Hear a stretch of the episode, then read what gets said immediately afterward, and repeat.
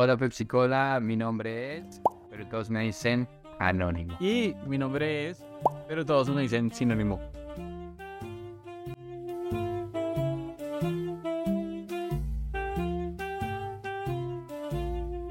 En este podcast eh, vamos a presentarnos y vamos a conversar acerca de la comida en general y la cultura gastronómica de bueno, diversos países, así como eh, comparar ciertas culturas. Somos colombianos y yo vivo en estos momentos en Rusia. Soy filólogo y traductor, además de profesor. Y bueno, me gustan mucho las lenguas, la filosofía, la psicología, las, eh, la ciencia. Bueno, eh, eso es poco sobre mí.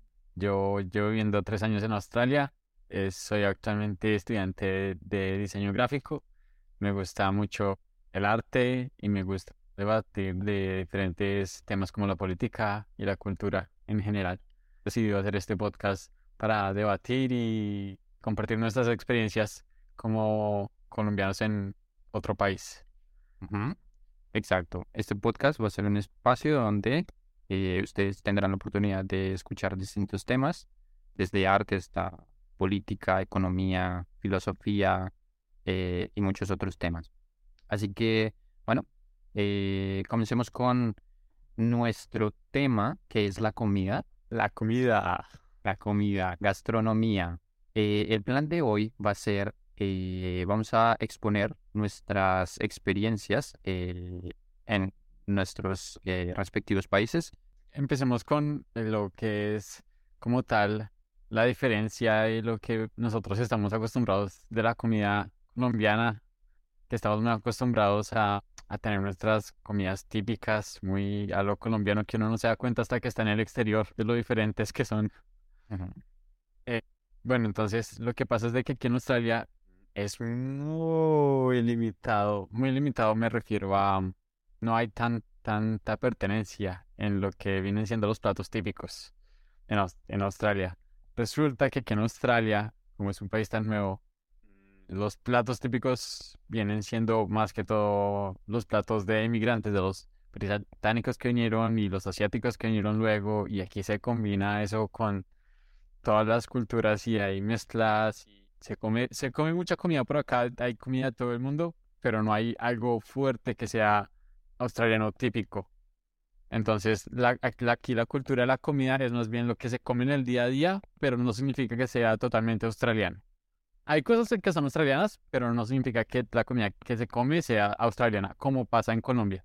En Colombia uno come en el día a día la bandeja paisa, el mondongo, el ajiaco, que son platos típicos colombianos que siempre son de Colombia. Eso aquí no pasa. No sé si eso pasa allá en Rusia. En Rusia, yo creo que a diferencia de Australia, en Rusia sí hay una fuerte cultura de la comida, porque a pesar de que hay ciertos platos que podrían ser versiones de platos de otros países, por ejemplo, el pastel de pollo, el pastel de carne, no, ese tipo de platos. A pesar de que, a pesar de que el concepto es el mismo, los rusos han podido adaptarlo a su gastronomía y bueno, yo creo que han salido con platos bastantes, bastantes típicos, no bastante propios, ¿cierto? Como por ejemplo por decirlo así, por ejemplo, la, la sopa borscht, a pesar de que hay un cierto debate entre de quién es, pero bueno, lo vamos a dejar por ahí. Ya.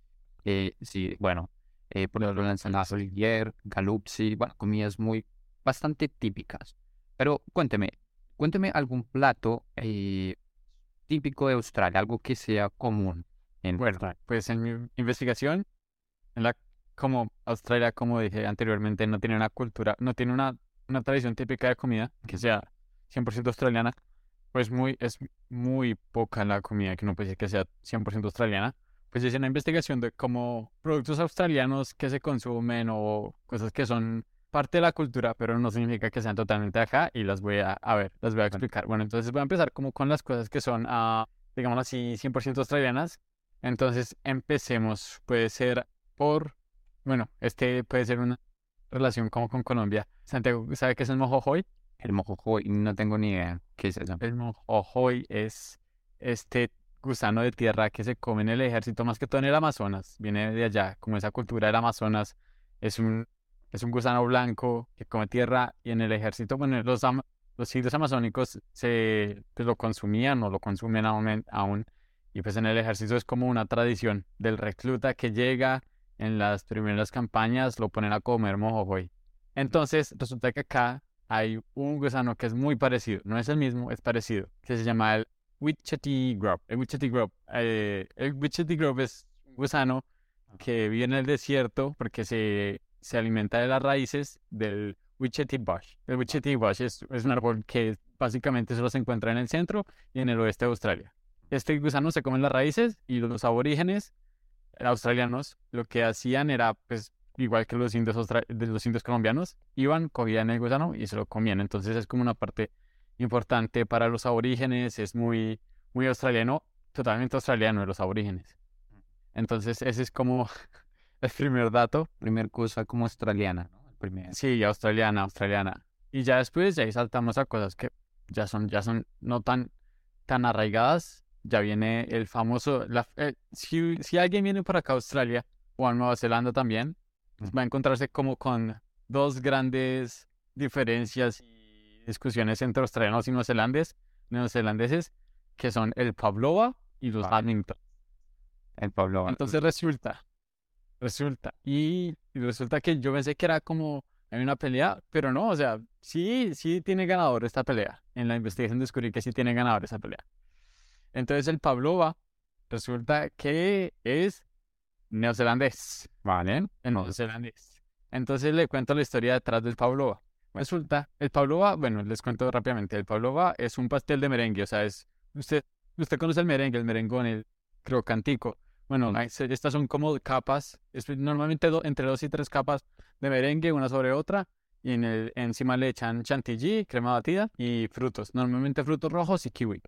Resulta, bueno, el pastel no es como muy especial, que digamos, se me hace a mí, es igual. Detrás de este pastel, la historia es de que mm, resulta que el pastel está nombrado en honor a Ana Pavlova, que por cierto es rusa, bueno, era rusa, la en San Petersburgo. Vino por acá Australia y Nueva Zelanda en un tour, eh, ya era bailarina de ballet. Entonces vino acá, hizo su tour de baile alrededor de 1926 y tiempo después nació Pastel Pavlova, que era este pastel de merengue, y entonces la gente empezó a pelearse que era australiano, que era neozelandés. Es muy, muy de ambos países porque Australia y Nueva Zelanda son muy cercanos, pero pues igual hay competencia entre ellos. Pero entonces aquí en mi investigación resulta que descubrí, resulta que bueno, Ana Pavlova viene en 1926. Pero antes de que llegara Ana Pavlova, habían recetas similares al pastel de merengue con chantilly y frutos. Pero ninguno tenía nombre de Pavlova. En 1926, una empresa llamada David Gelatin Company, la, empresa de gelatina de David, en Sydney, hizo una receta que se llama Pavlova, pero era gelatina, no era el merengue, era otro tipo de comida. En 1929 es la primera, la primera documentación que hay sobre el pavlova, el pastel de merengues, y fue publicada en Nueva Zelanda por un chef neozelandés. Entonces tenemos ya que fue neozelandés. Lo que pasa es de que ya después, años después, en el 1935, en Perth, una chef salió a decir de que no, que la retara de ella, que estaba mucho tiempo antes, pero pues nunca hubo evidencia ni nada y la primera documentación que hubo de un pastel de pavlova que era de merengue fue hasta 1940 aquí en Australia. Entonces, tenemos que hay ganador, pero pues igual la discusión va a seguir. Sí, no, pues, aquí, aquí, en este caso yo creo que, que hay como eh, una, una, una, un aire de, de ser neutro al ser colombiano. Sí, claro. Y bueno, y para, para terminar estos dos eh, como platillos que se pelean están los lamingtons, que también es un postre. Entonces los lamingtons, que son básicamente es un pastel esponjado, un pastel de vainilla esponjado normal, y se corta en cubos, lo recubren de chocolate y encima del chocolate le echan coco deshidratado y se come así en cubitos chiquiticos. Y resulta que mm, este es australiano totalmente. Y se nombró a después de que Lord Lamington, que fue gobernador de Queensland, aquí en, en Australia, Queensland es un territorio de Australia como un departamento en Colombia, aquí hay uno que se llama Queensland, el más fue gobernador de Queensland, entre 1980 1896 y 1901. Y por eso los llamaron tras de él, pero los, igual los neozelandeses dicen que no, que lo fueron ellos, pero ahí está. Tenemos dos claros ganadores. Uno por un parte fue Nueva Zelanda y el otro por parte fue Australia. Vale, muchas gracias. Yo me he dado cuenta con respecto a Australia que es una, una cultura muy dulce en cuanto a la comida, porque en lo que estuve también investigando, bueno, tenemos el pavlova y el lamington, pero también está, ¿no? El tim tam, ¿no? Que es Sí, en los Tim Tam. los tim tam. eh, Los tengo también. Ajá. Y sí, me parece que es bastante, bastante dulce. Me da la impresión Bueno. de que es una cocina. Sí, pues entonces, entonces, entonces vo- voy a acabar yo y después sigue usted con lo de Rusia. Vamos. Entonces, sí, lo que dice Antego es verdad. Aquí la cultura, pues, de, de dulce sí es grande, especialmente por eso, porque son muy conocidos. Bueno, esos son como platos así como australianos y el otro que puede encontrar que sea 100% australiano son las galleta- galletas de Anzac. Anzac. Anzac. Anzac, ¿qué significa? El Anzac hace referencia al Australian and New Zealand Army Corps, que son pues, el, el ejército australiano y neozelandés, que fue, eso fue en la Primera Guerra Mundial cuando todavía eran países muy pequeños, muy nuevos y pues tenían que hacer, digamos, un, un- juntar los ejércitos. Entonces, estas galletas Anzac se crearon para enviarlas al ejército cuando hubo campaña en Europa, en Turquía y en Egipto. Entonces, son es algo, pues, australiano, muy, muy simple, que son galletas de avena, miel de caña y harina. No tiene nada especial, pero pues, Australia te toma, bueno, Australia y Nueva Zelanda toman el, el, la potestad, Sí. el copyright de estas galletas. Hay una discusión acá que mientras estaba investigando, resulta que en inglés se les conoce como Anzac Biscuits. No se le puede decir Anzac Cookies. ¿Por qué no? Bueno, en español, Anzac Biscuit and Cookie es lo mismo. Es- sí, Bueno, la de hecho, de hecho, de hecho, biscuit, bueno, sí, sería, pero en inglés de América, biscuit es más como un pastel, ¿no? Más Sí. como un bizcocho. Y cookie es más como la galleta. Entonces, Sí, pero, pero resulta que exactamente esa es la, la, la discusión. Resulta que aquí en Australia decir Anzac Cookie está muy mal. Los australianos lo linchan. Porque resulta que no, y es en serio. Hay hasta leyes que le dicen, lo, le prohíben el uso, el uso público de Anzac Cookies. Porque ya el término Anzac Biscuit es un térmi- término australiano exactamente, porque el biscuit es muy británico, muy australiano, y cookie es una palabra más americana. Entonces, les, les ofende mucho que uno diga Anzac Cookies y hay, hay leyes que le prohíben a usted usar la palabra Anzac sin autorización del Estado. Ajá. Entonces, se lo toman muy en serio.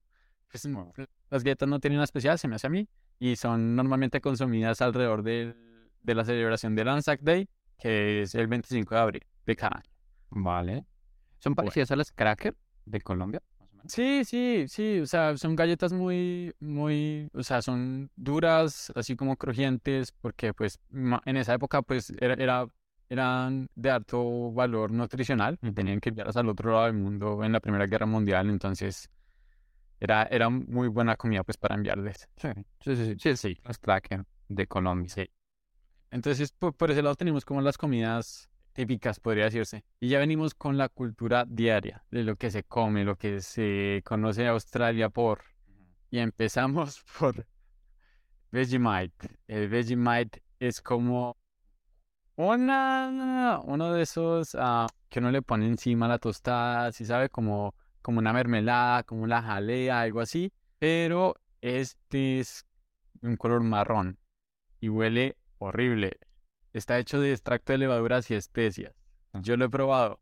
Y sabe, sa- sabe a cómo, sabe a qué sabe.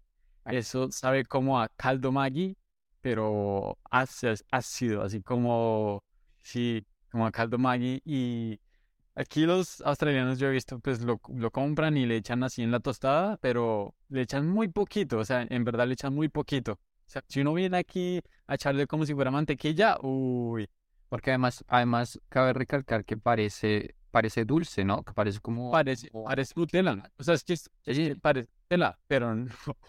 Me- Si, si usted, usted compra el Vegemite, lo abre, no lo huele porque es que también huele horrible. Ajá. Usted lo abre, lo, no lo huele y lo echa así en la tostada y se lo come, uy, va a vomitar o a escupir, eso Ujú. se lo aseguro. Es, pues a mí no me gusta, hay gente, dice, dice que hay gente que le gusta, pues aún lo siguen ven- vendiendo y es, es algo muy, muy australiano el Vegemite. Eh, pues si, si vienen algún lado, si vienen alguna vez por acá, pues pruébenlo, pero pruébenlo a su discreción. sí, Pero no le echen tengan tan cuidado, no mucho. Sí, tenga porque cuidado. pues, al comer. Bueno, entonces tenemos el Vegemite. Están los Tim Tams, como decía Santiago, que son galletas de chocolate recubiertas de chocolate. Nada especial, ¿no? Nada especial. Son, pero vea que no son, no son tan empalagosas. Vale. Yo las he probado y tuve una época en la que literalmente salía yo del trabajo y me compraba un paquete de 15 galletas y me las comía esa misma tarde. O sea, son dulces, dulces, muy dulces, pero no son empalagosas. O sea, como uno escucha chocolate cubierto de chocolate, uno dice, oh, Sí, claro. súper empalagosas, pero no, o sea, son muy ricas las galletas Tim Tams. Ahí sí, ahí sí me les quito el sombrero. Vale. Les quito el sombrero. Las Tim Tams son ricas y vienen pues de varios sabores de chocolate, de café, bueno, bastantes. Ahí. Eh, están también, este, este me da risa y si es verdad, es el fairy bread, como el, el- como el pan de hadas. Pan de hadas podría ser otra opción. Y es Ah. básicamente pan de molde con mantequilla y le echan esas pepitas de colores, si sabe cuáles son. Sí, sí, sí. Sí, ese es el fairy bread, es algo muy australiano, se come, pero bueno, ahí está, muy simple, pero australiano, el fairy bread. Están los pies en América, se les conoce a los australianos por los pies, el pastel de carne. La diferencia es de que los americanos comen el pastel dulce de, del apple pie y todo eso. Aquí lo rellenan de carne. Y es un pie muy pequeñito, o sea, es del tamaño de la mano, es muy pequeñito. Y lo venden por todo lado. Aquí se vende como pues, literalmente como pan caliente. Como pan caliente. Uno los, los encuentra, uno va a cualquier tienda y tienen su estante donde tiene pues las lucecitas amarillas para mantenerlos calientes, recién hechos. Eh, los venden, siempre que los venden, viene con dos, tres tarritas así de ketchup. Y entonces los trainers aquí son felices eso, echándole el ketchup y comiéndose el, el pastel de pie. Se lo comen como snack en la mañana, en la tarde, en todo lado. Se consume mucho el, el pie. Vienen de, man- de carne, de mushrooms, de champiñón, rellenos de gravy. Son muy, muy australianos en la cultura. También está mm, el chicken, la, el pollo parmesano, podría decirse. Pollo parmesano. Sí, sí. Eso es básicamente una chuleta de pollo apanada, pollo apanado con queso y tomate encima. Queso y tomate. Queso derretido, Vale. me refiero. Así sí, sí. Eso Sí, pues no suena muy australiano, pero, y esto sí lo puedo comprobar, usted va a cualquier pub, a cualquier bar, y pues le ofrecen la cerveza y en el menú siempre va a estar ese, el pollo parmesano. Sí. Y la verdad es que es muy rico. En algunos lugares es rico, pero no- uno siempre que va a un bar, uno siempre normalmente termina pidiendo ese porque es la segura. El- Claro. La segura me refiero a que los otros platillos no, no ofrecen tanta, tanta comida y no son tan ricos como el, como el pollo parmesano que dan acá. Entonces es muy rico, es muy, muy de la cultura. Y si usted va, cuando, si alguien viene, va- van a darse cuenta, si van a un bar, siempre va a estar la cerveza y cuando pidan que comer, el pollo parmesano. Todos los australianos siempre piden pollo parmesano. Al Ya saben igual, lo que, ya saben lo que Sí. tienen que pedir en el bar. en el bar, si quieren, si quieren, sí, vivir al estilo como australiano. Am, y también está el fish and chips, el pescado y las papas. Ujú. Es muy, a- es muy británico, pero pues como igual. Australia es básicamente cultura británica, también está acá. Sí, claro. Eh, fish and chips, que es, es muy también del día a día, van los trabajadores y después de, a la hora del almuerzo, van y les dan su buena porción de papa a la francesa, pescado apanado con bastante gravy, salsa, ketchup, lo que sea, y ya, y sale. También es una comida como rápida, es como, sí, muy, muy, muy común acá. Siempre en mi, en mi trabajo anterior, el, el jefe siempre, pues no siempre, pero pues cuando, cuando estábamos bastantes, siempre iba y compraba el fish and chips, el pescado y eso. Y, y ya comíamos ahí entre todos. Muy, muy australiano también eso. Ujú. Está mm, también la hamburguesa con remolacha. Hamburguesa Ujú. con remolacha. Sí, Yo la vi, la vi por ahí. No me suena. No la, no la he probado, pero No. pues he estado por ahí. Se me hace haberla visto. Sí, sí, se me hace haberla visto, pero no la he probado. No sé qué tan buena sea, no soy muy amante de la remolacha. ¿A Santi le gusta la remolacha? Eh, sí, de, de vez en cuando en la ensalada. No, no, no, no me disgusta. Y sería interesante probar esa, esas capas, esas capas de sabores. La remolacha. Bueno. Bueno, pues yo creo que para no, no hay como mucha explicación, es básicamente una Sí, hamburguesa con hamburguesa. remolacha. Vale. Con remolacha no es como mucho. Está, bueno, ahí está la carne de canguro, se vende acá. No hay como mucho que decir, es muy fuerte, sabor muy fuerte. Tienen que probarla pues para saber cómo sabe. Al igual que la carne de emu, Ujú. de emu, emu, emu, Sí. ¿cómo se dice? Emo, yo creo. Sí. Eh, para el que lo- no lo sepa, es, un- es una especie de ave, ¿cierto? Sí, es una especie de como un ñando, sí, básicamente. Sí. básicamente. Sí. Lo curioso es de que estos dos animales son el símbolo de Australia, están en el escudo de Australia y ambos se los comen. Ahí está. Extraño, bastante extraño. Bueno, am, también está el barramundi. Barramundi es un pez, ah, bueno, que no es típico australiano. El, el nombre barramundi eh, se deriva de una lengua de origen australiana que significa, barramundi en esa lengua significa pez de río largo y escamado, básicamente. Pero no es un pez australiano. Se encuentra en, en el Pacífico Indio Occidental, en el Oriente Medio, en el sureste asiático, en el este asiático y en Oceanía. No es como que sea especial de Australia, pero se consume bas- bastante. Es rico, es rico para que lo venden en- al horno, frito o a la plancha, es rico, pero Sí. no es simplemente australiano. Am, esta, esta cultura también acá, que son los Barbies, Barbies, Barbies. Barbies, se le dice aquí, esa es la palabra, bueno, el slang australiano para el barbecue, Ah, cierto, cierto. barbecue. Y no se confundan mis amigos latinoamericanos que uno dice barbecue y piensa, piensa uno en asado. Sí. No se confundan. Aquí es diferente. Aquí me pasó a mí la primera vez que mi jefe dijo, hoy vamos a hacer el Barbie, Barbie, Barbie. Y dije, uff, asadito, rico. Piensa uno en la, la carnecita, los intestinos. dice, "Uy, rico, la papita salada con ají.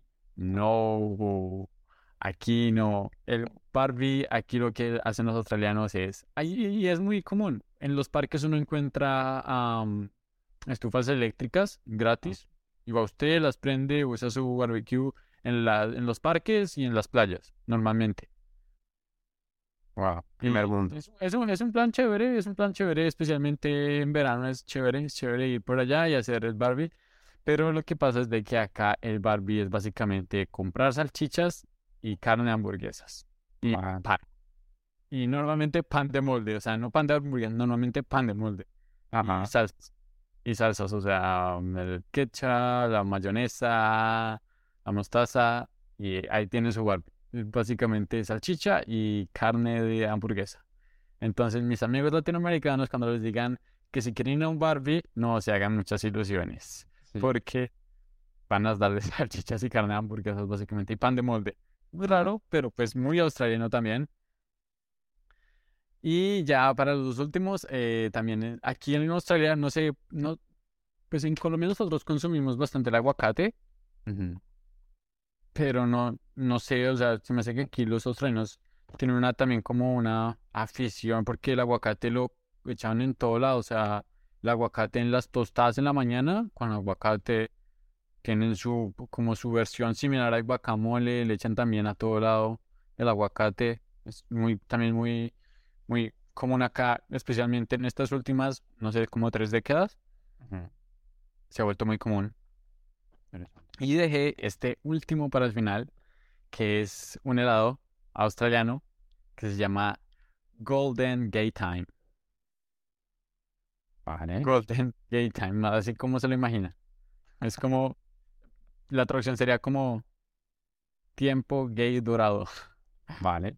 Ese, no, literalmente, ese es el nombre. Es un helado de vainilla y toffee cubierto como con galletas suaves. Ah, fue creado en el 1970 más o menos.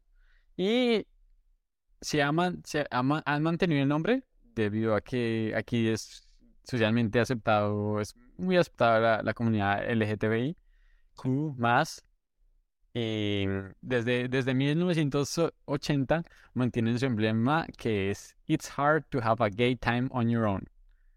Que sería como, es difícil tener un tiempo gay para ti mismo. Ajá. Sí, son muy orgullosos de, de su nombre y es un helado muy rico, la verdad. Y aquí no se tiene el estigma de que si uno se come el helado es porque sea gay, es simplemente algo australiano y hacen, hacen comerciales así muy con tono de o hombres varoniles, musculosos, dejando caer las cosas para coger el helado, así como jugando como con ese doble sentido. Es muy, Ajá. muy acá ese doble sentido y los australianos les encanta que uno haga bromas con eso. Ajá. Son, son Son muy abiertos en ese. Sí, sí, muy abiertos y es muy chistoso. No ve a australianos haciendo bromas de eso todo el tiempo, cogiendo el helado así mm, de forma sexy. Ajá. Muy, muy- es muy gracioso. Y, mm, y ya básicamente eso es lo, lo- como lo que, lo que uno encuentra aquí en Australia. Como les decía antes, es una cultura, pues todo, todo esto que les dije, o sea, sí se encuentra acá, pero pues igual en el día a día se come mucha comida, pues de todo lado, italiana, occidental, pero sí, o Eh, bueno, el, el último me parece bastante interesante. Refleja mucho la cultura, ¿no? La, sí, eh, sí, también me pareció interesante. Bueno, también yo había leído que también comen carne de cocodrilo. ¿Qué tan cierto es eso? Ah, sí, también. La carne de cocodrilo sí se encuentra. Ah, normalmente es consumida en hamburguesas. Sí. No la he probado, pero en estas próximas semanas la voy a probar porque ya vi unos restaurantes por acá, no tan cerca, pero voy a ir a, a probar la carne de cocodrilo. Es, es, tiene uno que buscar el restaurante donde la vendan, pero no es, no es como que sea muy raro que no se en- encontrarla. O sea, así como la carne de canguro de Mu, uno va a cualquier supermercado y encuentra uno ahí la, la parte de canguro y eso. Sí, Ajá. pero no, yo no he visto ningún sitio que venda carne de cocodrilo cruda, pero sí se consigue como en un restaurante o algo así que vendan la hamburguesa de cocodrilo. Y ya cuando, cuando la pruebe les, les contaré cómo, cómo está. Sí.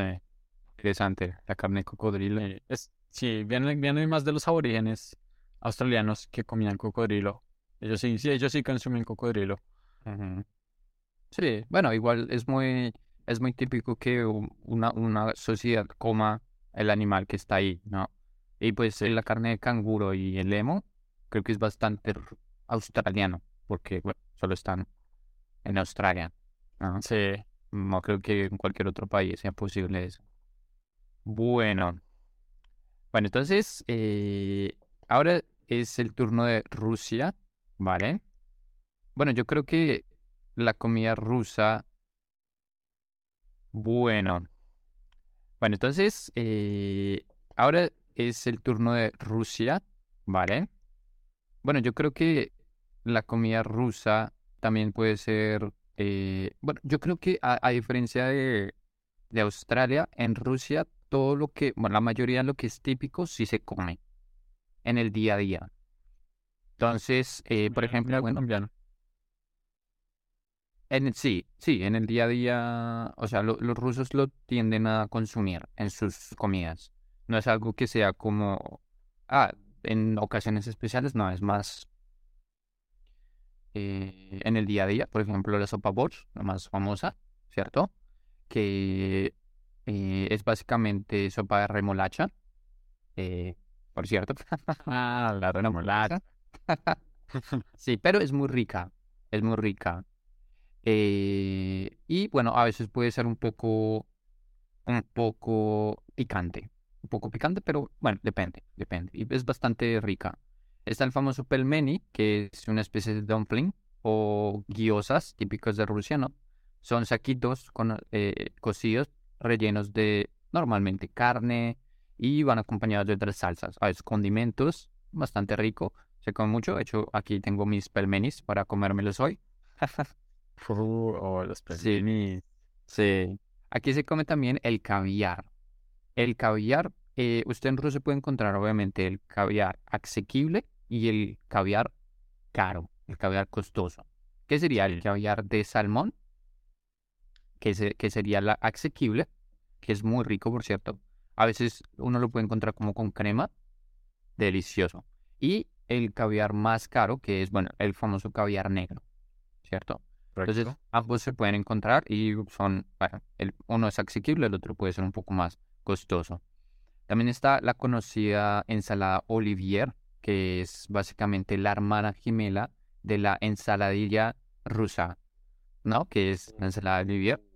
Poco. O sea, no es un mito la ensalada rusa. La ensalada No, rusa la sí básicamente. Pero ¿Y si es eh, parecida a la, a la que uno consume allá en Colombia? Exacto, exacto. Sí, es como la hermana gemela con algunos ciertos eh, cambios. Algunas...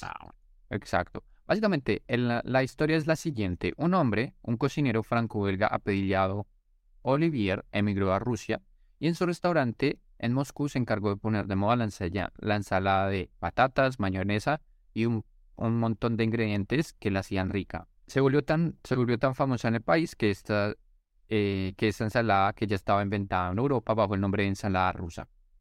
Entonces, eh, bueno, eh, es uno de los platos más típicos y de hecho los rusos tienden a consumirlo en el Año Nuevo. Es muy, es muy típico comerse su ensalada Olivier en, en el Año Nuevo. Vale, está también conocido el blini, que es una especie de crepe, ¿no? Eh, y uno puede encontrar blinis de un montón. Puede- pueden venderlo solo o con distintos ingredientes. Carne, pollo, bueno, un montón de cosas. Bastante típico, lo comen día a día. También está la carne stroganoff, no sé qué tan rusa. Ah, eres Stroganov. ¿no? Pues creo que es ruso. No. Pero el Stroganov no es como un goulash o algo así. Sí, es, es la carne más típica de Rusia y son trocitos de ternera acompañadas de setas, acompañadas de cebolla y una fuerte salsa agria. Normalmente viene acompañada de arroz. Eh, bastante típica también. No la, yo personalmente no la he comido mucho, pero bueno, ahí está. Eh, bueno, quizá los rusos sí la consuman un poco más eh, seguido. Vale. Está también algo que se llama, en ruso está la grechka y kasha. Básicamente, eh, bueno, en español, eh, la palabra gresca es el alforfón, que es esencialmente trigo sarraceno. Eh, y se consume como el arroz. Básicamente es un carbohidrato y se consume como en la grechka, ¿no? El, el alforfón con la proteína, la carne y tal. Es, eh, e- es, es, es muy bueno porque es bastante, bueno, es, es esencialmente trigo de sarraceno o alforfón cocido y mezclado con mantequilla. Eh, y es el, es el cereal más consumido en Rusia. Y es eh, y da una buena dosis de energía, es bastante nutritivo. Más que el arroz. Mm, No sé, no, no sabría decirlo, pero es bastante, es bastante fácil de cocinar, es barato, es económico y ¿Es bueno, rico? es rico. Eh, mm, ¿Usted, no, usted consume, usted consume más, más que el arroz? no, no. Lo que pasa es que, o sea, uno puede comer arroz solo y puede saber rico, ¿no? Puede saber. El alforfón, este, esta griechka, es, no es, yo no, yo no les aconsejaría comérselo solo, porque no sabe a nada, no sabe a nada, es como No, te- no sé, no, no tiene sabor, pero com- La textura. La textura es eh, suavecita, son, sí, son como pepitas, pero suavecita, es rica, es rica. O sea, la la- Se me hace, se me hace conocido. se- hay, hay, hay, hay uno que es como parecido, no sé si, es el ah, chía o algo así. También hay otro, otro como tipo de cereal, también yo lo he probado. Sí. Como pepitas y es como, como babosito, más o menos. Y tampoco sabe como a nada. Bueno, Ajá. después yo, sí, el nombre, depende. Puede, puede Sí. ser seco, puede estar seco, puede estar un poco más sopudo. Depende de cómo Sí, se lo haga. Pues, O sea, es rico acompañado con otro. La quinoa, la quinoa es la que digo yo. Ajá. Puede ser parecida. Es esa, sí, es como son bolitas y uno las sirve como cinco minutos y la saca el agua y ya y Sí. así. Sí. Sí, Ah, es vea, parecido. Sí, eso sí. Vale. También está algo que se llama galupsi. Y galupsi es, eh, bueno, si a usted le gusta el repollo, pues esencialmente muy carne. Eh, ese, el repollo es el ingrediente principal, pero también está relleno de carne picada y se prepara con cebolla, salsa de tomate y especias. Así que, eh, bueno, la carne es muy rica, muy rica, la he probado y eh, totalmente 100% recomendable. Y es bastante, yo diría que es bastante ruso, bastante, y lo pueden encontrar en cualquier.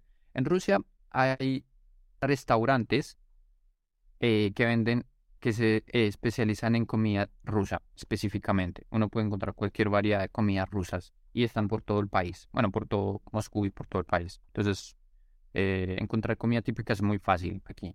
¿Y es muy costosa? No realmente, no realmente, es, es bastante asequible. Obviamente, dependiendo del lugar donde no lo compre, porque, eh, por ejemplo, en Rusia existe el término stalovaya, que significa que son como eh, cafeterías, eh, y no son, son como cafeterías, y ahí es donde uno va a comer el, el almuerzo business lunch, ¿no? Sí. Entonces, y sí, uno puede encontrar este tipo de platos ahí también. Entonces, no es tan, no es, no es costoso encontrar buenos lugares. Más que todo en San Petersburgo. En San Petersburgo, en San Petersburgo hay muchos lugares así donde uno puede consumir eh, muy barato y, y bien, bien. Eh, y ya para terminar por este lado está, bueno, eh, Mors. Eh, el Mors es una especie de zumo de frutos que es dulce pero no empalagoso, es rico. Es rico y bueno, tiene varios frutos. Tiene, sí, varios frutos rojos, a veces también otras frutas también, a veces de, de naranja también. Entonces es muy rico. Y el kvass, que quiere decir levadura de pan, que es básicamente una bebida alcohólica fermentada muy suave y o sea, el más fuerte ronda los 2.2% de concentración alcohólica, cual es bastante reducido. Eh, y también, pero también existen variantes sin alcohol.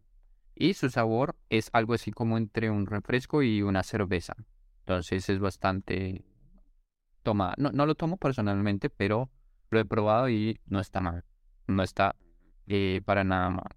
Ese sería lo que es la comida general rusa. Eh, pero también está la comida de Yakutia. Yakutia es la región más grande de Rusia, que queda en casi en la mitad de Rusia. Es la región más grande. Y en esta región suelen comerse, eh, por ejemplo, en unas curiosidades, se come carne de reno, carne de alce o también conejo. Y también, bueno, antes, ahorita, bueno, se come a veces carne de alce o de reno, pero más que todo se come el pollo, digo el pollo, el pescado, ¿cierto? Eh, sí, son bastante. Y por ejemplo, eh, al ser una tierra tan fría, la cabe recalcar que, ya, que ya, Yakutia es la ciudad más fría del mundo, ¿no? Sí, sí, la, sí, la, es, la región de Yakutia, pero la ciudad también se llama Yakutia.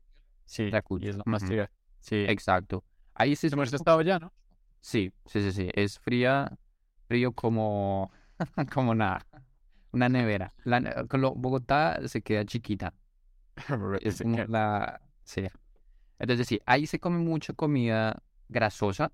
Y por ejemplo, el, el, la cría de, de caballo es muy grasosa, es muy rica, pero es muy grasosa porque obviamente el clima es tan frío que necesitan, claro, mantener esa.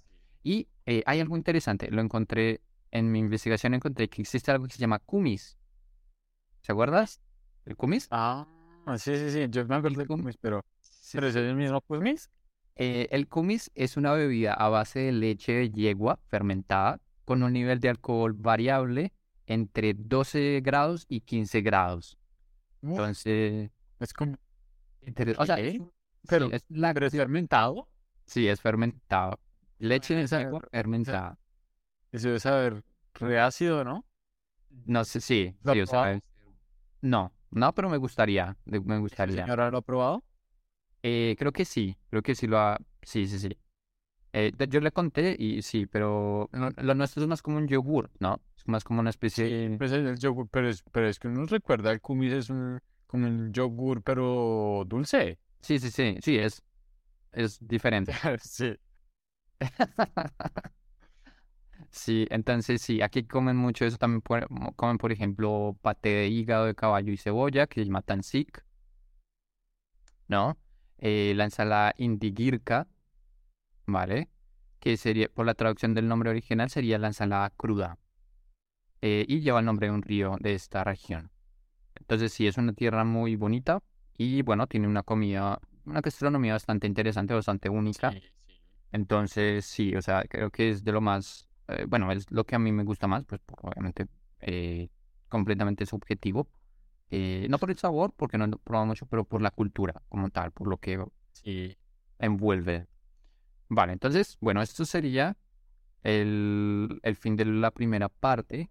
Y ahora vamos a la comparación. Bueno, vamos a la comparación. Hay, y hay una comparación que yo quiero hacer. Cuéntame. Pues es más conmigo como comida y bebida, que es la comparación, la cultura de la bebida, bebida alcohólica, entre Colombia, Rusia y Australia. ¿Cómo se ve esa comparación? ¿Cómo, cómo usted la, cómo, cómo es la cultura de la bebida en Rusia? Bueno, la cultura de la bebida alcohólica es fuerte, es muy fuerte y de hecho es un problema. O sea, eh, el alcoholismo en Rusia es eh, un problema bastante grande, más que todo en las ciudades pequeñas. Las ciudades pequeñas, eh, sí es básicamente, bueno, o sea, vodka y muchas cosas ellos consumen, más que todo el vodka, obviamente. Es lo, lo más consumido allá es el vodka, más que la cerveza. En cuanto, sí, en cuanto a la, sí, en cuanto a bebidas alcohólicas, el, el vodka es, y es un ¿Y es muy problema. costoso? No, no, o sea, es que se puede encontrar de cualquier, o sea, uno puede encontrar cualquier eh, tipo de vodka. Puede ser el más barato que le puede costar, no sé, eh, 50, no sé, como mil pesos colombianos, no, un poco más. O también puede con más, le pueden costar más. Entonces, uno puede encontrar cualquier, a cualquier precio, básicamente. Eso es básicamente eh, tomar chamber. Sí, básicamente. Sí, Sí, sí, sí, ¿qué es el chamber? Sí. sí. Ah, uy, pero entonces sí es, uy, claro, es un problema serio. Es un problema serio. ¿Por qué? Porque eh, en los, en las ciudades más pequeñas de Rusia, bueno, en muchas ciudades, eh, no hay nada que hacer. Son ciudades tan pequeñas que el clima es frío, no hay nada que hacer. Entonces, muchas personas toman a la, a la bebida como para entretenerse, como para hacer algo. Y es, sí, es, es, es bastante preocupante, la verdad. Ah, ¿Qué hay de Australia? ¿Cómo lo ve? ¿Cómo- Bueno, pues aquí en Australia también la bebida también, pues como en todos lados se consume a la gente. Ujú. Y acá, bueno, aquí, aquí pues como algo diferente, uno, no, no sé cómo sea en Rusia, pero aquí lo que se conoce como los indigentes, los habitantes de calle, pues obviamente comparado a Colombia aquí están mucho mejor, obviamente, pero la mayoría son llevados por el alcoholismo, son alcohólicos, pues uno los ve más que, uno los ve, o sea, sí se ven, pero no, no son como, no son tantos, obviamente, como en Bogotá. No. Pero, pero sí se ve el alcoholismo, eh, aquí es bastante, la cultura de la, de la cerveza aquí es bien grande, bien grande, la, la bebida alcohólica, aunque por acá el alcohol es muy costoso, Sí. por lo que el, gobierno trata como de reducir el consumo de alcohol, entonces le ponen bastantes impuestos, lo que hace que sea muy costoso conseguir alcohol. Entonces la gente que es alcohólica tiene que conseguir mucho dinero y empieza a vender sus cosas y todo por, pues por el, el maldito alcoholismo. Sí, aquí sí hay muy, mucho, mucha cultura de cerveza, uno encuentra cervezas de todos los países, de todos los sabores, sí, sí, es muy, muy común aquí la, la bebida. Sí, aquí el problema de la, del alcoholismo es muy grande en Australia por, pues, por, por todo lo que implica el alto costo y que sí, pues el alcohol, como todo, es una, una droga que se lleva a la gente. Pero, Y por ejemplo, en- ¿es, es más común en las pequeñas ciudades ver alcoholismo o es más común verlo en todos los las no, es, es común en verlo en todo lado, en todo lado. Aunque en las, pe- en las pequeñas ciudades no se nota tanto porque la población es muy baja, entonces es muy difícil encontrarlo, pero sí el alcohol, y más que todo en las pequeñas, hay, hay, hay un problema que es muy grande aquí en Australia que no se habla mucho, pues no solo de alcohol, sino también de, de consumo de drogas, y son en las, en las, en los pueblos que son muy lejanos, y cuando digo lejanos es de que tiene usted que ir ocho horas en carro metido en el desierto donde no hay nada, o sea, literalmente no hay nada por allá, y hay mucho problema por la segregación de los aborígenes, más que Sí. todo, y allá consumen, hay, bueno, pues aquí uno se entera de cosas, pero sí es, el consumo del alcohol es un problema grande y la cultura también es bastante eh, tomadorcita. Pues obviamente hay excepciones, pero sí, la cultura es normal Claro. aquí tomar. Aunque, aunque hay varios, como digo, o sea, es difícil el tomar, o sea, aquí no es permitido usted beber en la calle, no es, no es permitido beber en la calle, en las playas tampoco es permitido, hay, bueno, hay lugares que sí, pero normalmente en las ciudades grandes no, no se permite. Es muy, muy difícil comparado pues, a, a- a- en, Colombia, que es, también es, es- yo creo que en cierto modo es como una, una cultura como parecida.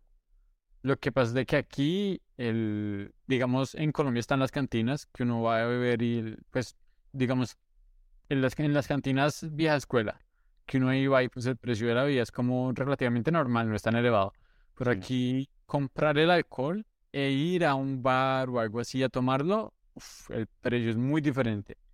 Digamos aquí un six pack usted le puede costar eh, 20 dólares y usted se va a un bar y una cerveza le puede salir básicamente por 10 dólares. O sea, lo que usted se toma dos cervezas puede comprar un six pack. Entonces la diferencia es como bastante ahí. Entonces por aquí también, Ajá. también aquí la gente se gasta mucho dinero cuando va a fiestas o algo así porque es muy costoso el tomar alcohol en, en un sitio de estos. Sí, bueno, igual, igual yo considero que la cultura del alcohol en Colombia, y no sé, podría decir que en Latinoamérica es más social, ¿no?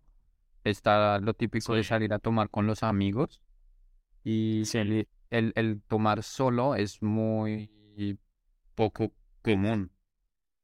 Sí, pues, pues igual aquí, aquí también hay como esa cultura de, de social, o sea, uno no es, no es tan mm, común encontrar a gente tomando sola, Sí. pero sí es más como con amigos, sí es más parecida a la colombiana, no sé cómo sea en Rusia uno ve tomando gente sola o qué. Mm, sí, sí, uno ve bastantes personas, eh, sí, con la botella en la calle, tomando. Más que todo, yo creo que podría decirse que en las pequeñas ciudades, que, o sea, no, no buscan eh, esa, ese sitio social, sino buscan simplemente embriagarse.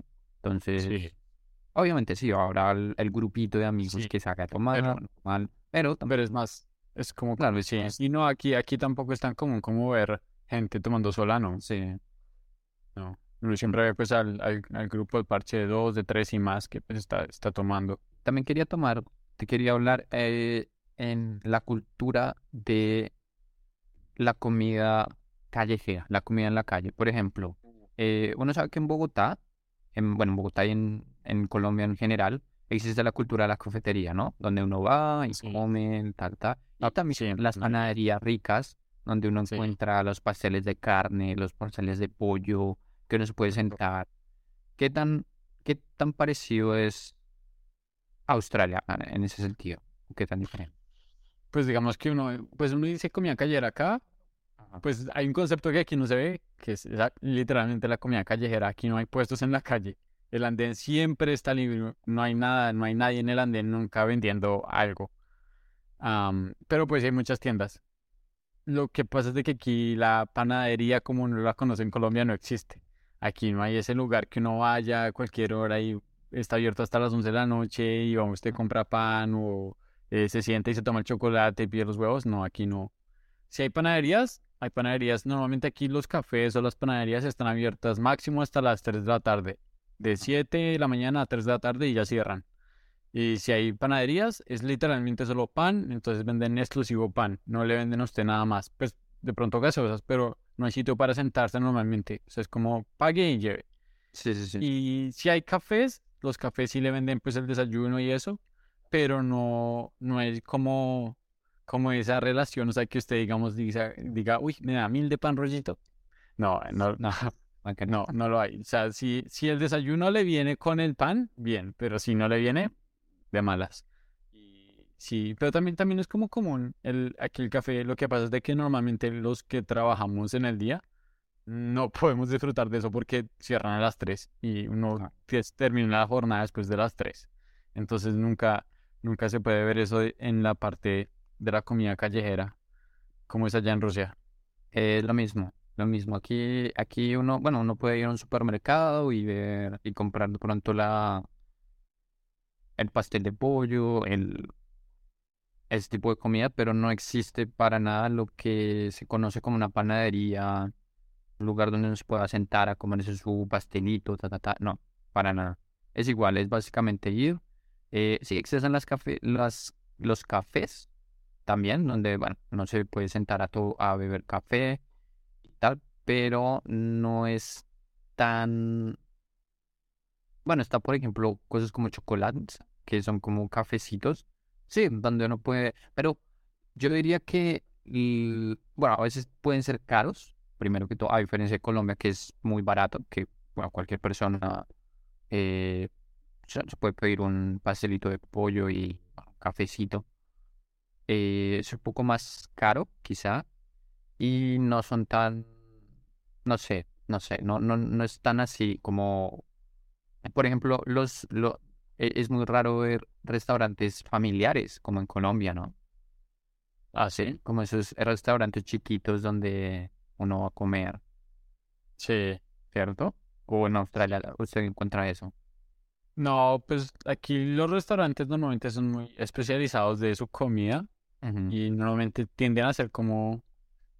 Bueno, hay excepciones que son como el, la versión como tan más como económica, pero no es no es tan común ver familias yendo a estos tipos de restaurantes. Normalmente las, las familias cuando salen a comer van a restaurantes finos. Sí. Restaurantes más, sí, más, más finos y eso. Entonces no es como tan, tan común exactamente la comida de que uno vaya de corrientazo exactamente a comer. Exacto. No, no existe esa cultura, es muy no, no existe. colombiana. No, es muy colombiano, sí. Sí, sí, sí. Sí, es, es bastante distinta. Sí, o sea, hay cosas, entre los tres países hay cosas parecidas y cosas distintas, para bien o para mal. Pero sí, y aquí, aquí también, lo que, también la diferencia acá en Australia es de que Australia es muy grande, es, como el cuarto o quinto país más grande del mundo, pero uno se va al otro extremo de Australia y come lo mismo. Pues igual, porque como digo, o sea, no hay como una fuerte influencia típica de Australia, entonces donde uno quiera que vaya, pues la comida va a ser como igual. Pues de pronto el precio varía un poco dependiendo de la ciudad, pero el precio va a ser como igual. En cambio, uno en Colombia, uno va a Chía y ya encuentra que las garullas, que las almohábanas diferentes. Se va uno un poquito a Boyacá y ya encuentra que el cocido boyacense. Entonces en Colombia es como a donde usted quiera que vaya, encuentra comida muy diferente. E igualmente, igual la consigue comida típica en todo, en todo, como digo yo. O sea, hay platos que son emblema, que uno los consigue en todo lado, pero hay platos típicos aún más de cada región que se consiguen ahí. En cambio, acá no, no existe eso. Sí, bueno, en, Rusia, Rusia es una, un país gigante con muchas nacionalidades. O sea, esa concepción de el ruso monito en todo lado, no. Eso es una de las, sí, una, de, de, las, de, las comunidades que existen en Rusia. Y por eso yo diría que en, muchas regiones uno podría llegar a encontrar cosas muy específicas, como por ejemplo en Yakutia, ¿no? encontrar eh, la carne de tal, animal de tal, o kumis, por ejemplo, cosas que no, o sea, que son más específicas de la región. Entonces yo creo que eh, no sé mucho de eso, la verdad. No sé, no sé todas las variedades de comidas, de gastronomía que uno puede encontrar, pero yo estoy casi seguro que en cada región uno puede encontrar algo específico de la región. Eh, sí, entonces por eso es parecido, como que hay cosas emblemáticas. Sí, sí, también hay que entender, pues, Rusia también es muy grande, como para viajar todo Rusia. Sí, no, y es difícil saber todo todo, todo lo que hay aquí. Además, además que me vino que, la, que, la, que las ciudades tampoco son tan cerca, porque es que uno en Colombia uno maneja dos horas y ya está en un clima totalmente diferente, la cultura es diferente, pero pues en Río pues diferente. Sí, no, aquí es básicamente un continente, es más. Seis horas, imagínense, seis horas desde la capital hasta la mitad del país. Seis horas en avión, imagínense. Hasta España no se demora cuatro horas. Y hasta la mitad. Hasta, ¿Eso no es?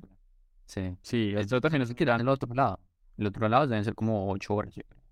Sí, Australia también es muy grande, tan grande que aquí desde Melbourne, que queda casi en el sur de Australia, tomar un vuelo hasta la Antártica llega más rápido que si tomarse un vuelo desde Melbourne hasta la ciudad que queda más al norte de Australia, llega uno más rápido a la Antártida en ese mismo tiempo. Locura. Entonces también es muy grande. Sí, y hay que, ah, sí, bueno, pues eso ya son toma- temas de, de geografía. Pero bueno, hay, hay un tema que, que ya para cerrar quisiera tocar y es como el tema de el conseguir comida. ¿Cómo es normalmente la conseguida de comida? Ya hay mucho, mucho supermercado, hay mucha tiendita así de barrio, o hay plazas de, de vegetales como en Bogotá. Sí, bueno, eh, aquí hay bastantes supermercados grandes, hay supermercados pequeños, hay de todo tipo. O sea, hay supermercados grandes, hay mercados, supermercados pequeñitos, como locales, por ejemplo, donde yo vivo puede haber dos o tres, no, relativamente medianos, y hay unos que son muy pequeñitos, donde uno ya consigue. Entonces sí, hay distintas, hay distintas eh, tamaños de lugares. Tiendas. Es muy asequible, es muy asequible, la verdad. Uno puede encontrar comida a un buen precio, también obviamente comida cara. Igual depende. Fresca, los vegetales. Sí, no, la, eh, por ejemplo, a comparación de la fruta es de, de, de Colombia me gusta más. O sea, se me hace que es más fresca, más, eh, no sé, por ejemplo, por ejemplo, el aguacate es muchísimo más rico en ¿En Colombia. Rusia? Ah, Sí, en Colombia. sí. En Rusia no tanto. Eh, sí, hay algo que me encanta de Moscú, más que todo, eso es más de Moscú, y es el domicilio. Eh, pedir a domicilio es increíblemente fácil y aquí, por ejemplo, lo que es la cultura de la tecnología es muy desarrollada. Entonces uno tiene una aplicación para todo, para todo. Y lo del domicilio es muy, muy fácil. Eh, entonces uno, bueno, no sé qué tan barato sea com- comparado a ir, pero pues por ejemplo, uno puede encontrar a veces en la aplicación, uno puede encontrar ofertas, ¿no? Por ejemplo, antes estaba, no sé, mil, eh, cinco mil pesos, ahora está cuatro mil cien. Eh, ¿sabes? Como uno Ah, puede hacer, es muy fácil y es muy cómodo Sí, hacia el mercado domicilio. por- por- desde el, desde el celular. Hay muchas opciones. Entonces, por ese lado es muy fácil. Y no hay que salir siempre. Ah, pero las tiendas quedan en todo lado, o sea, En muy digamos, en todo lado. hacer- si- si- ah, Sí, es muy accesible todo. sí. ¿Qué tal allá? Ah, como, como, digamos, relativamente parecido a Colombia, que no encuentra tiendas en todo lado. Porque Sí. aquí en Australia, en que en Australia es muy diferente. Aquí las tiendas, pues son los supermercados grandes, Pero normalmente están muy separados. O sea, si usted está en el medio de la ciudad, las, o sea, en, en el, en el suburbio, que es como el central de la ciudad, pues usted encuentra tiendas relativamente cerca. Pero eh, así a más usted se aleja del centro de la ciudad, que es muy común estar muy lejos del centro de la ciudad, las tiendas quedan muy lejos. Entonces, para caminando a veces le toma usted 30 minutos, a veces más, yendo a una tienda caminando. Entonces es como complicado y no existe esta cultura de tener la tiendita de barrio, la no. Aquí son casas y la- supermercado grande que queda lejos. Entonces no es, no es, no es tan común el encontrar tien- tienditas y también uno se adhiere a que las, tiendas, las tiendas, tienda- la- normalmente las tiendas cierran a las 8, los, los supermercados. Hay unos que se extienden más, pero son específicos y si quedan muy lejos, pues igual le toca que estén más lejos. Entonces se tiene uno que tener como a eso. Y mm, pues el precio, pues igual aquí es costoso. Pues se compra en dólares australianos, costoso comparado a Colombia.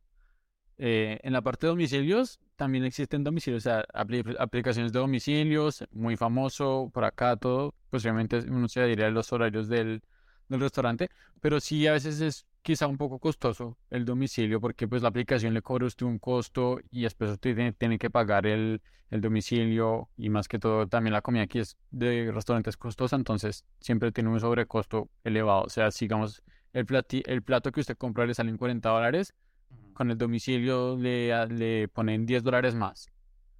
Entonces sí es bastante costoso pero domicilio, pero pues es muy común la verdad. Bueno, es domicilio posible, que- ah, es posible hacer eh, compras por, o sea, por ejemplo, en plan comprar vegetales. ¿El mercado? ah, Sí, super, Sí, sí, también hay, sí, también hay aplicaciones, sí. Ah, Normalmente el los mismos supermercados grandes ellos hacen la- las entregas y les, les dan buen precio a la gente que compra, entonces también es como, como asequible. Y también acá hay, pues al menos en Melbourne, no sé en otras ciudades, pero aquí también hay plazas, o sea, como cada suburbio grande tiene como su placita. Yo normalmente voy todos los sábados a la plaza, la más famosa aquí de, Melbourne, que es la Queen Victoria Market, que es una plaza y uno allá y encuentra así como en una plaza cualquiera la gente vendiendo eh, los vegetales y va uno, coge, coge las bolsas y echa y le pesan y le dice, bueno, tanto y la, la carne igual entra uno y venden un lugar, tiendas de carne y es muy, es más económico que ir a un supermercado, por eso voy. claro. Y es muy fresco usted coge sus alimentos. Y sí, es- ese, ese era como, como mi duda con respecto a la comida. Sí, bueno, aquí también hay, aquí también hay ese tipo de- lugares, pero más que todo alejados del centro. O sea, esos tipos donde las personas venden esas placitas. Sí. Sí, son, pero más que todo son lo- a las salidas, como más alejado del centro. Sí, es más, sí, obviamente, personas con más bajos recursos, obviamente, tienden a... mm, más. sí. Muy bien, Bueno, Vale, entonces yo creo que hasta ahí dejamos por hoy, yo creo. vale, perfecto. Bueno, entonces espero que hayan disfrutado y nos vemos en una próxima ocasión. Nos vemos en una próxima ocasión. Muchísimas gracias por escucharnos. Feliz día. Hasta luego. Chao.